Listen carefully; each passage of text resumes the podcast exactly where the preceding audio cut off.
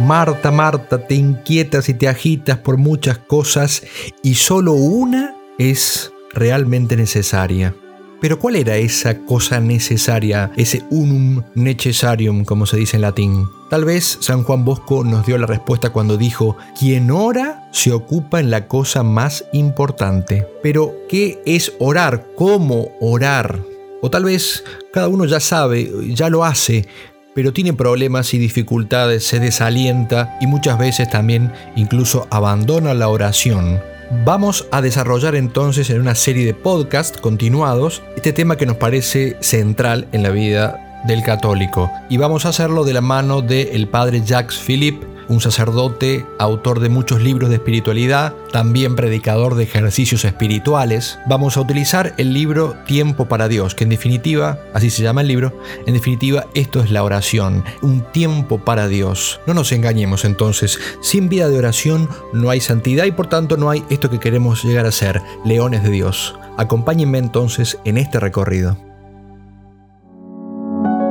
Quedan pocas almas grandes, pocas almas nobles, ¿Qué es un noble? preguntó alguien. Difícil de definir. Eso se siente, no se dice. Es un hombre de corazón, un hombre que tiene alma para sí y para otros. Son los que sienten el honor como la vida, en su conducta han puesto un estilo, los que por poseerse pueden darse. Son los que saben a cada instante las cosas por las cuales se debe morir, los capaces de dar cosas que nadie obliga y abstenerse de cosas que nadie prohíbe. Hace falta una nueva motivación épica que sea capaz de tocar a las nuevas generaciones, que inspire a muchas almas a amar más a Dios, que las lleve desde los pequeños sacrificios diarios hasta las cimas de la santidad. ¿Dónde encontrar esa inspiración? En los mejores libros de espiritualidad, en las hazañas de los héroes y los santos. Es necesario cubrir la brecha. Te invito a que recorramos juntos este camino. Este no es el podcast de los que son héroes hoy y santos ya. Es el de los que buscan inspiración para llegar a las cimas más altas. Bienvenidos a Leones de Dios. Bienvenidos, bienvenidos nuevamente entonces a un nuevo podcast de Leones de Dios y en este caso una continuación de nuestra serie Tiempo para Dios en el cual estamos tratando de aprender a hacer oración de la mano del padre Jacques Philippe. Y hoy vamos a retomar el tema entonces de la oración y vamos a ver dos grandes temas dentro de la oración que es primero la disposición clave. Hemos visto ya varias disposiciones y ahora vamos a ver como una disposición clave y última de la serie de las disposiciones, que es una parte importante para introducirnos en el mundo de la oración. Y luego sí ya vamos a ir más de lleno a ver en concreto cómo usar del tiempo de oración, qué hacer en el tiempo de oración o el tiempo que dediquemos para Dios. Es como si dijéramos, padre, ya tengo todos los elementos. Bueno, ahora, ¿cómo hago para hacer en concreto oración?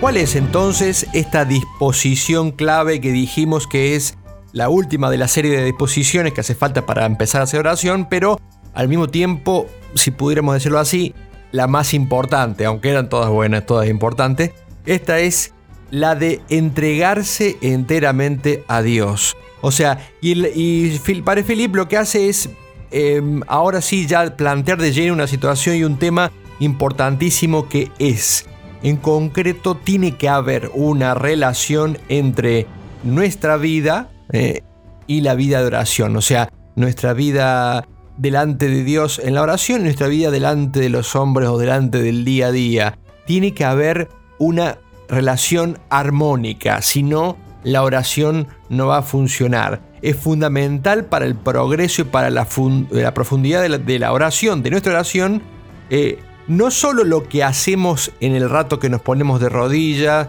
de pie o sentado haciendo oración, sino lo que hacemos fuera de esos momentos. ¿eh? Es fundamental para el crecimiento de oración no solo lo que hacemos en el tiempo dedicado exclusivamente a oración, sino lo que hacemos fuera de eso. Eh, y para que entendamos esto, el padre Philip da algunos ejemplos.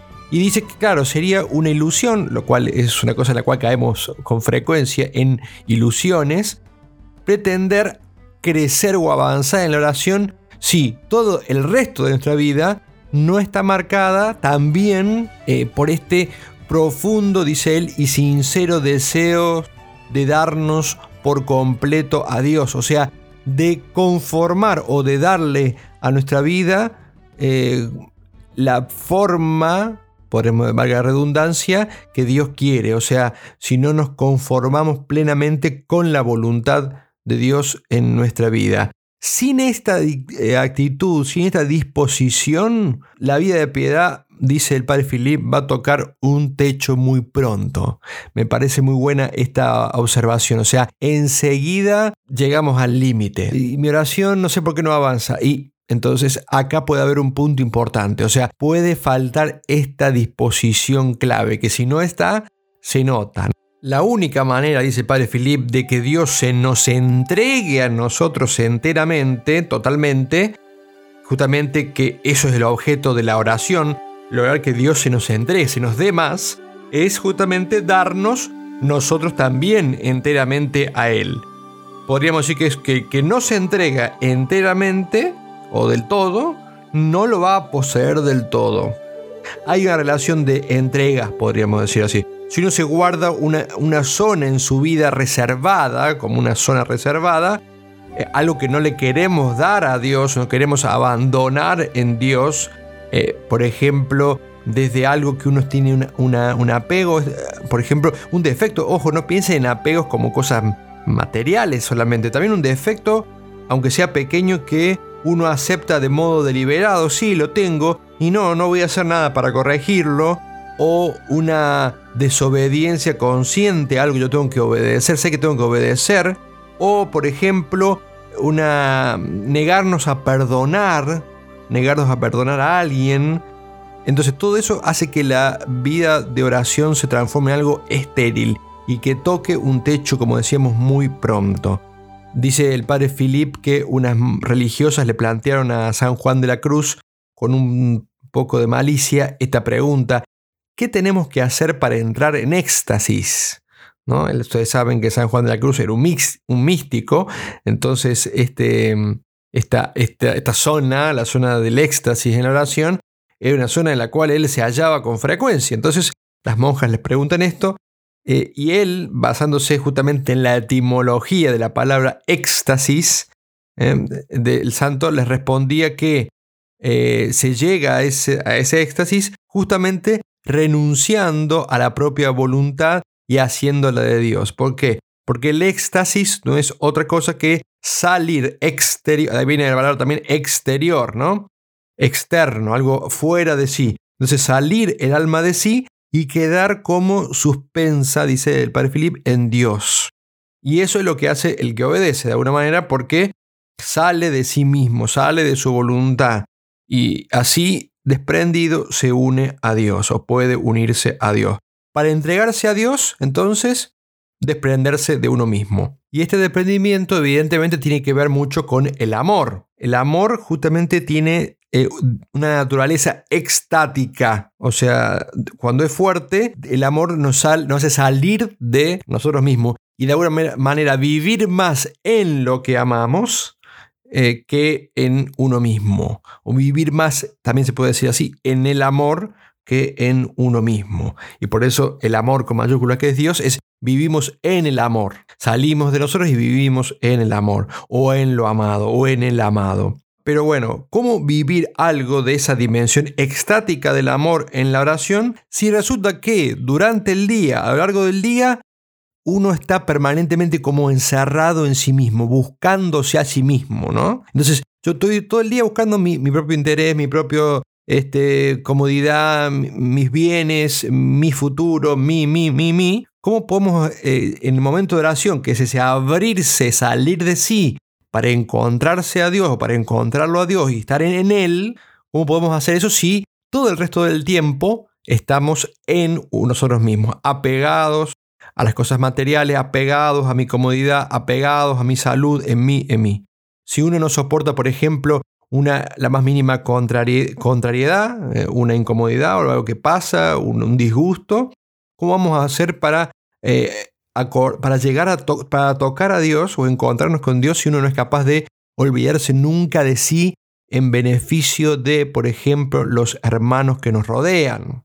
Claro, a esta altura capaz que alguien me dice, bueno padre, pero entonces si yo, mi vida fuera de oración eh, no es buena y, en la oración necesito ser bueno para hacer oración, entonces hay algo que no funciona. Si yo justamente quiero rezar para poder ser bueno. Eh, ah, bueno, ahí, vamos, ahí va. buena pregunta diría yo, ¿eh? buena pregunta, has preguntado bien, te diría. Que es lo que dicen los profesores, los típicos de respuesta de profesor, cuando no sabe la respuesta dice, es una buena pregunta y se quedan mirando, buscando a ver cómo, cómo salgo de acá. No, la pregunta es buena porque evidentemente si hay que ser bueno, ahora estamos sintetizando, ¿no? Eh, para hacer oración, pero resulta que yo vine a hacer oración porque quiero ser bueno, es algo que no me cierra. Y entonces, ¿cómo, cómo se destraba esto? Hay un equilibrio, o sea, yo no, no, no se termina la oración en el momento que estoy rezando, ese es el tema. El resto del tiempo tengo que también estar tratando de hacer buena oración. Y para hacer buena oración tengo que empezar a, tratar de adquirir ciertos hábitos que ahora vamos a ver en concreto también un poco más, pero que justamente no puedo yo eh, desentenderme, decir, bueno, solamente, eh, digamos, concentrar mi esfuerzo en el de oración, el resto del tiempo no, no, tiene que haber un equilibrio, un esfuerzo constante, ¿eh? no, no, es que no estamos así como que está haciendo fuerza, pero sí hay un esfuerzo constante para alcanzar la oración dentro del tiempo de oración y fuera del tiempo estrictamente de oración. Por supuesto, entonces que no hay que esperar a ser santos para comenzar a hacer oración, pero lo que sí, aun cuando todavía no podamos hacer muchas obras de verdadera caridad o u obras de perfección cristiana, sí tenemos que ya, ya empezar seriamente a aspirar a la perfección. Sin esa aspiración, sin ese deseo profundo y constante de santidad, aunque sabemos que la santidad, incluso sabiendo, mejor dicho, que la santidad no depende de nuestras propias fuerzas, sino que es algo que depende de Dios, ¿no? Dios hace santo a los santos, no el esfuerzo propiamente de la voluntad, pero sin esa aspiración, sin ese deseo profundo y constante de santidad, la oración va a ser siempre algo superficial, o sea, un ejercicio piadoso que va a producir frutos, pero escasos, nada más. Además, como decimos que la oración, es una cuestión de amor, y bueno, el amor tiende, el verdadero amor tiende a lo absoluto, o sea, a una cierta locura, podríamos decir así, en el don de uno mismo, en el darse a uno mismo. El amor tiende a eso de suyo, es parte de su naturaleza.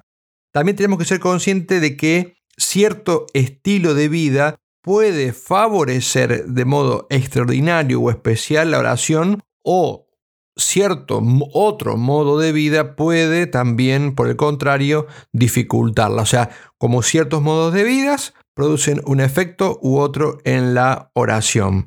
¿Cómo uno se va a recoger, por ejemplo, que es eso que hacemos en oración para estar en, en silencio, en la presencia de Dios? Si durante el tiempo, el resto del tiempo, estamos dispersos, eh, completamente dispersos por las inquietudes, por los contratiempos, por las cosas que pasan y sumergidos y nunca elevándonos hacia Dios, nunca sobrenaturalizando lo que estamos haciendo, lo, lo que estamos diciendo, etc. ¿no? Si nos entregamos a, a charlas inútiles, si nos entregamos permanentemente a curiosidades vanas y ahora sobre todo en la era de Internet y de las distracciones a pedido y omnipresentes, si uno se entrega a eso, eh, si uno no mantiene cierta reserva del corazón, de la mirada, de, la mente, eh, si uno no huye algún, de algún modo de la, de la, distracción excesiva, de lo que nos aparta eh, seriamente de lo esencial, ¿no? si uno vive completamente disperso, digamos así, ¿cómo después va a poder entrar en la oración. Por supuesto que uno dice, bueno, pero distracciones tengo que tener, sí, distracciones sí, descanso sí, pero lo importante es saber volver siempre a Dios, que es lo que le da unidad a nuestra vida. Y eso, y eso volver a Dios es volver a vivir bajo la mirada de Él y en relación con Él. O sea, todo el día tenemos que estar en relación con Él. Mm. Este es el arte de la oración que no termina en ese, en ese 10, 15 o lo que sea que hagamos de minutos de oración, eh, digamos así, formal propiamente, ¿no? Ese tiempo fuera de la oración, decimos que es de disposición para, es un tiempo en el cual tenemos que vivir eh, o esforzarnos para afrontar todo lo que nos va pasando en un clima de abandono total, o sea, de confianza en Dios, para vivir cada momento, el momento presente, sin estar torturados por la preocupación de lo que va a pasar el mañana, el futuro, etc. Tratar de hacer todo tranquilamente, sin preocuparnos por lo que viene, tan, con, tanta, con tanta inquietud, tanta ansiedad. Eso ayuda muchísimo a eh, el crecimiento de la vida de oración. Esa actitud, eso es lo que decimos que tenemos que hacer cuando decimos, bueno, no hay posibilidad de una buena oración si no hay una entrega a Dios, si no un deseo de perfección, si no hay un ponerse bajo la mirada de Él, si no hay como estar como en las manos de Dios, ¿no? ese, ese, ese resto del tiempo. No es fácil, pero esto ayuda muchísimo para la vida de oración. También es importante aprender eh, en profundidad esto de vivir continuamente bajo la mirada de Dios, en la presencia de Dios. El que se acostumbra a vivir en esa presencia de Dios está muy bien dispuesto para la oración. Este vivir bajo la presencia de Dios es una especie de diálogo constante con Dios, eh, es recordarlo con la mayor frecuencia posible en medio de las ocupaciones y es vivir también de alguna manera todo lo que nos va pasando como si fuera en su compañía. ¿eh? No vivo esto solo, sino que estoy con Dios. Cuanto más nos esforcemos para hacer esto, más fácil después va a ser justamente el hacer oración. Si no lo abandonamos, lo vamos a encontrar más fácilmente en el momento de hacer. Si no lo abandonamos a Dios durante el resto del tiempo, lo vamos a encontrar más fácilmente en el momento de hacer oración. Tiene que tender también la oración a esto, a una plegaria continua, a una oración continua. Hay un librito muy bueno que se llama El peregrino ruso, que es justamente la historia de alguien que siguiendo el, el llamado de San Pablo que dice orad en todo momento. Y si, ¿cómo es esto de orar en todo momento? ¿Cómo hago yo? Y toda su, su peregrinación es para encontrar la respuesta a este interrogante, ¿no? La plegaria continua, que no tiene que ser entendida en términos de una oración explícita. Padre nuestro que estás en el cielo, santificado sea tu nombre, venga. No, no, no. oraciones vocales o mentales. No es esto, sino vivir una, constante eh, mm, presencia de Dios, conciencia de la, presencia de Dios, bajo su mirada. Con mucha frecuencia eh, lo que hacemos es vivir bajo la mirada, para, entenderlo, vivir bajo la mirada de los demás. Eh, el temor, por ejemplo, a ser juzgado, a ver qué dicen de lo que yo hago, o, por el contrario, el, nos miran y estar atentos a ser admirados, o sea, mm, como sé que me miran, busco hacer cosas que, etcétera, ¿no? O también estamos acostumbrados a vivir mucho bajo nuestra propia mirada de complacencia de lo que hacemos o de lo contrario, autoacusación, ¿no? Pero justamente la libertad interior tiene más que ver con eh, aprender a vivir bajo la mirada amante y misericordiosa del Señor. Termina el padre Philip diciendo que algo muy cierto, la oración es una escuela, es un ejercicio en el que lo que hacemos es comprender y practicar de alguna manera en la oración algunos comportamientos eh, que poco a poco se convierten en el fundamento de nuestro modo de ser y de actuar. Dice el padre Philip, la oración crea en nosotros un rasgo de nuestro ser, rasgo que conservamos después en todo lo que tenemos que vivir y que nos permite poco a poco acceder a la paz, a la libertad interior, al verdadero amor a Dios y al prójimo en cualquier circunstancia. Es una escuela de amor porque todas las virtudes que se practican en ella son las que permiten el crecimiento del amor en nuestro corazón.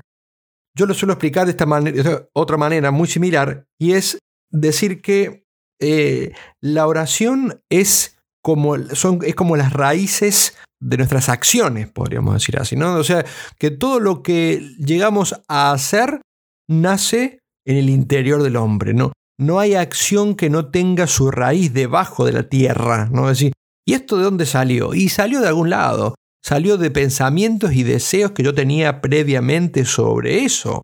No es que espontáneamente salen las obras buenas o las malas, todo se va como cocinando, todo va como germinando en realidad ahí abajo. Entonces, eh, ese es el mundo de los pensamientos, de los deseos, que es un mundo interior. Y entonces la oración es como la cocina. Es como la cocina donde yo preparo, voy preparando, eh, metiendo, poniendo como en una especie de guiso, de sopa, como quieran imaginárselo, esos condimentos, esas cosas, o volviendo al ejemplo de la semilla, donde yo planto, donde yo riego pensamientos buenos, deseos buenos, para que después florezca en obras. Entonces, por eso es una escuela. Allí se empieza a uno a santificar. Ahí empezamos a hacer las obras. Primero con el deseo, con la petición, con los buenos afectos de las cosas santas, ¿no? Por eso en la oración del Espíritu Santo decimos que nos enseñe a amar las cosas santas, ¿no? Y en, e, y en la oración es donde empieza ese amor por las cosas santas. Bueno, arranquemos entonces ahora en la segunda parte que dijimos que íbamos a ver hoy, es cómo usar del tiempo de oración. Ahora sí, ya hablamos de oración formal, o sea, ese rato que pasamos en, en la oración delante de Dios, en algún lugar que puede ser nuestra habitación o lo que sea. De eso vamos a hablar ahora. Vamos a suponer entonces que decidimos hacer, eh, dedicar cada día media hora o una hora a la oración todos los días. Eh, padre, dice alguien. no, yo estaba pensando en menos, es cuando le dicen el precio, como cuando uno va a comprar algo, ¿y cuánto sale esto? Eh, y tanto, ah, bueno, no, está bien, gracias, gracias padre. Pero bueno, no, no, no, no hay que desalentarse. Pero el autor pone, padre Philip, este supuesto de media hora o una hora de oración. Ahora bien, supuesto este tiempo, que uno puede decir, padre, yo arranco con 15 minutos, puede ser, y arranquen con 15, padre, arranco con 10, y bueno, arranquen con 10, ¿no? Cada uno sabe cómo arrancar, sabe la fuerza que tiene, pero bueno, siempre hay que ser generoso, ¿no? Bueno, supuesto esto, ¿qué tengo que hacer? ¿Cuál es la mejor manera de emplear ese tiempo de oración? Y bueno, dice Padre Felipe, no es fácil la respuesta, y no es fácil por varias razones. Primero, porque las almas son muy distintas. Eh, como se sabe, hay más diferencia entre las almas que entre los rostros. Y la relación del alma o de cada alma con Dios siempre es algo único. Por tanto, también siempre va a ser algo única su oración. Esto, convenzámonos, es así. A mí me ha pasado como director espiritual, teniendo almas que quieren hacer oración, que claro, eh, ahí uno lo ve, ¿no? No todos tienen la suerte de entrar en el mundo de la vida interior de las personas. Pero cuando vos lo ves así, no hay manera de que esta persona haga la misma oración que esta otra, o que la que hace uno. Cada uno tiene que encontrar esa manera propia que Dios quiere para ella de relacionarse con Dios, ¿no? La relación de cada alma, entonces decíamos, es algo único y también su oración no hay un camino, una manera, un modo de orar que, sirva a todos por igual. Sería también una falta de respeto a la diversidad de los caminos eh, o los itinerarios espirituales de cada uno. Bajo la moción del Espíritu y en libertad, cada creyente tiene que ir descubriendo las vías por las cuales Dios quiere llevarlo, Dios quiere conducirlo. Primero, por eso es difícil, decíamos. Y en segundo lugar, hay que saber que la vida de oración siempre está sujeta a etapas, a evoluciones. Eh, no es la misma la oración eh, que empezamos cuando teníamos 20, 15, 18, no sé, vamos a poner algo, que la que tenemos a los 30, que la que tenemos a los 40. Uno va cambiando, la oración también va cambiando, va evolucionando o simplemente teniendo una, unas particularidades propias. Lo que sirve en cierto momento de la vida espiritual puede no servir en otro momento. ¿no? Ahora nos conviene seguir o apegarnos a esta manera y en otro momento nos conviene dejar esa y adoptar otra.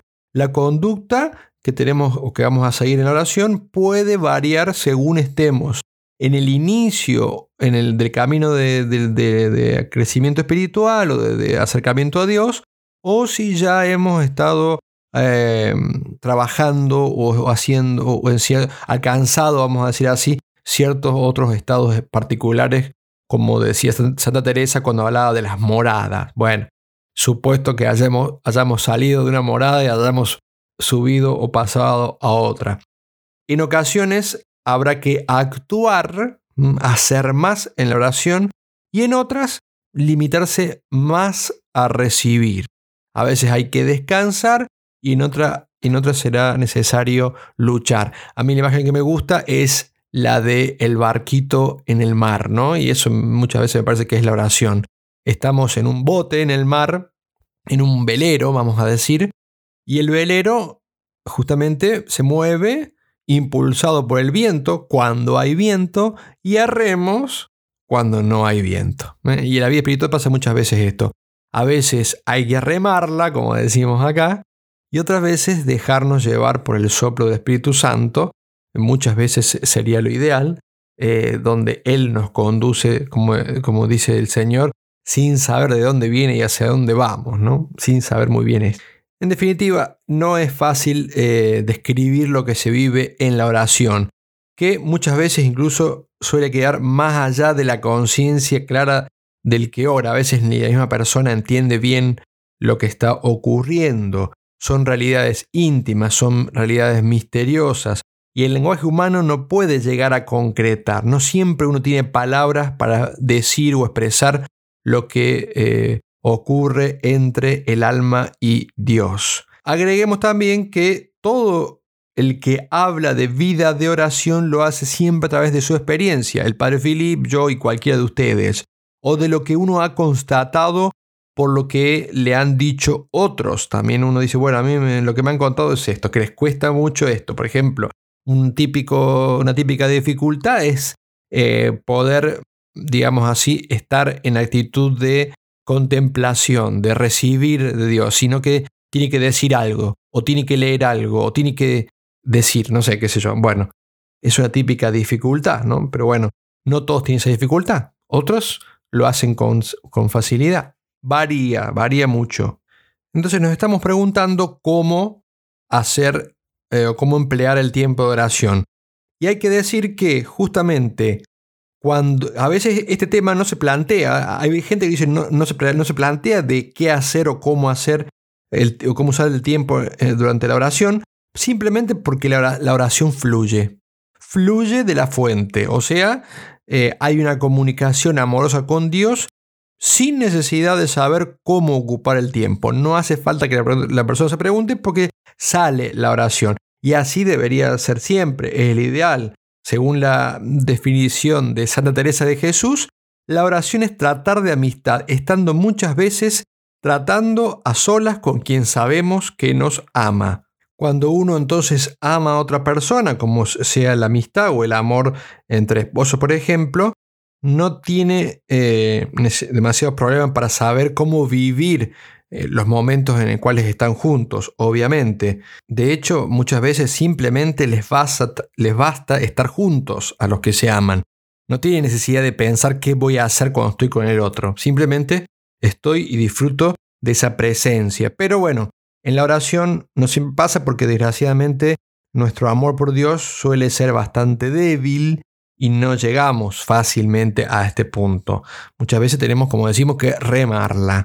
Volviendo entonces a la oración, esa oración que fluye sola, esta comunicación con Dios es un favor y no hay mucho más que recibirlo. Se puede eh, eh, ubicar en distintos grados del camino espiritual, o sea, no solamente en la parte más avanzada, puede estar al principio, de hecho, a ver, eh, como no es ningún mérito, lo digo sin, sin escrúpulos, es lo que me pasó a mí cuando empecé básicamente a, hacer oración en mis años de, seminarista.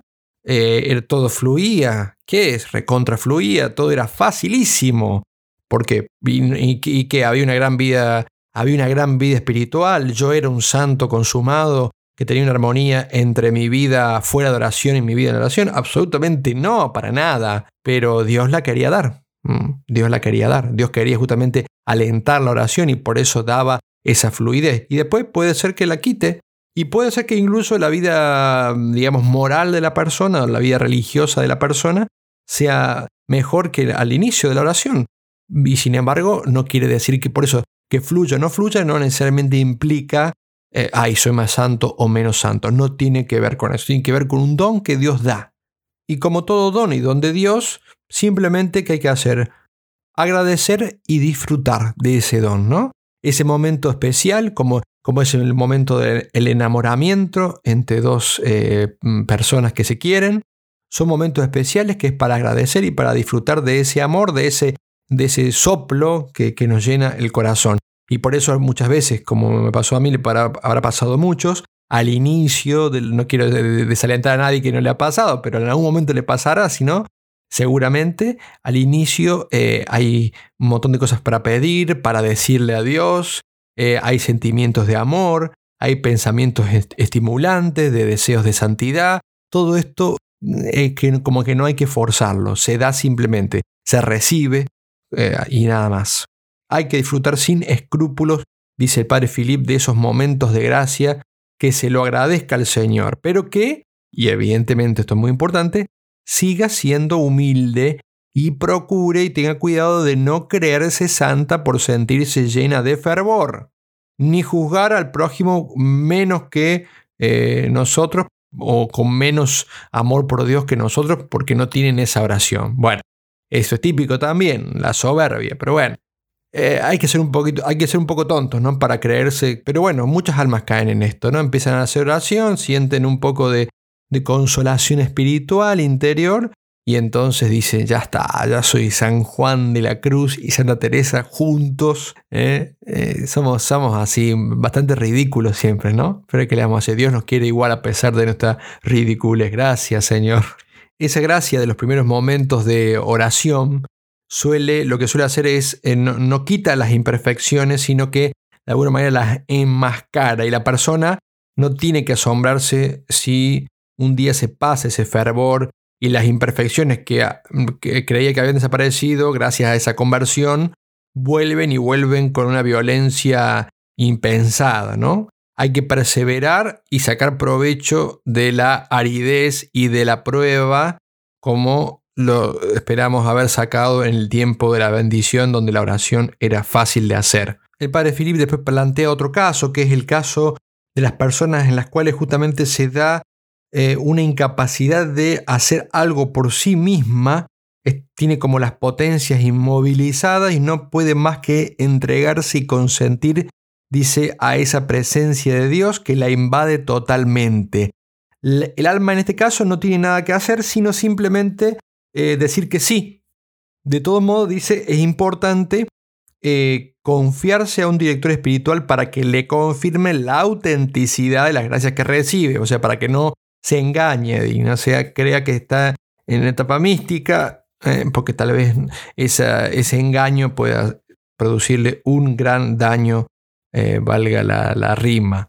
Después plantea otro caso más el padre Philip y es el del alma que pasa de ser eh, en la oración un agente más activo, podríamos decir así, a como algo lentamente a transformarse en algo más pasivo. O sea, el Espíritu Santo le introduce a la persona a una oración más pasiva, después de haber venido de una oración más activa, donde cual él, él pide, él hace, él dice a Dios. Y entonces el alma dice como que siente un poco de escrúpulos de pasar de esa oración más activa a una oración más pasiva. Explico esto de activa. Activa quiere decir que el alma hacía muchas reflexiones, meditaba, pensaba, tenía un diálogo interior con Jesús, le hablaba, eh, le pedía, eh, se ofrecía, etc. ¿no? Pero a partir de un momento determinado, el cambio es que ya la persona encuentra dificultades para meditar, para discurrir con el pensamiento, seguir de un pensamiento a otro, tiene o siente aridez, se siente inclinada a permanecer delante del Señor sin hacer ni decir nada, sin pensar en nada especial. pero en una actitud serena, dice, de atención plena y amante hacia Dios. Y aclara el padre Philip que esta eh, actitud amorosa que procede del corazón, más que de la inteligencia, muchas veces es casi imperceptible y que puede después hacerse más intensa, como inflamarse de amor, pero al principio es casi imperceptible. Y cuando el alma quiere actuar de otra manera, o sea, volver a una oración más activa, no puede y casi siempre tiende a, volver a este estado de oración que dijimos, o sea, de, más pasiva. Pero eh, a veces va a sentir escrúpulos. ¿Por qué? Porque siente como que no está haciendo nada y antes sí hacía. Bueno, entonces dice, cuando el alma se encuentra en ese estado, tiene que permanecer en él sencillamente sin inquietarse, sin agitarse, sin moverse. Dios quiere llevarnos a una oración más profunda y eso significa una gracia muy grande. O sea, Dios nos quiere dar algo especial. Y el alma tiene que dejarse eh, hacer y seguir esa tendencia a permanecer pasiva. ¿Para qué? Para estar en oración. Basta que, eh, ¿qué cosa? Que en el fondo del corazón haya una serena, dice el padre Filip, serena orientación hacia Dios. No es el momento para actuar por sí misma, sino eh, es el momento de dejar obrar a Dios. Tenemos que notar que no es el mismo estado de dominio de Dios del que dijimos antes, de, de pasividad total, donde el alma solamente tiene que decir que sí, que decíamos, que es como un caso más extremo, eh, la inteligencia y la imaginación siguen haciendo algo, siguen teniendo cierta actividad.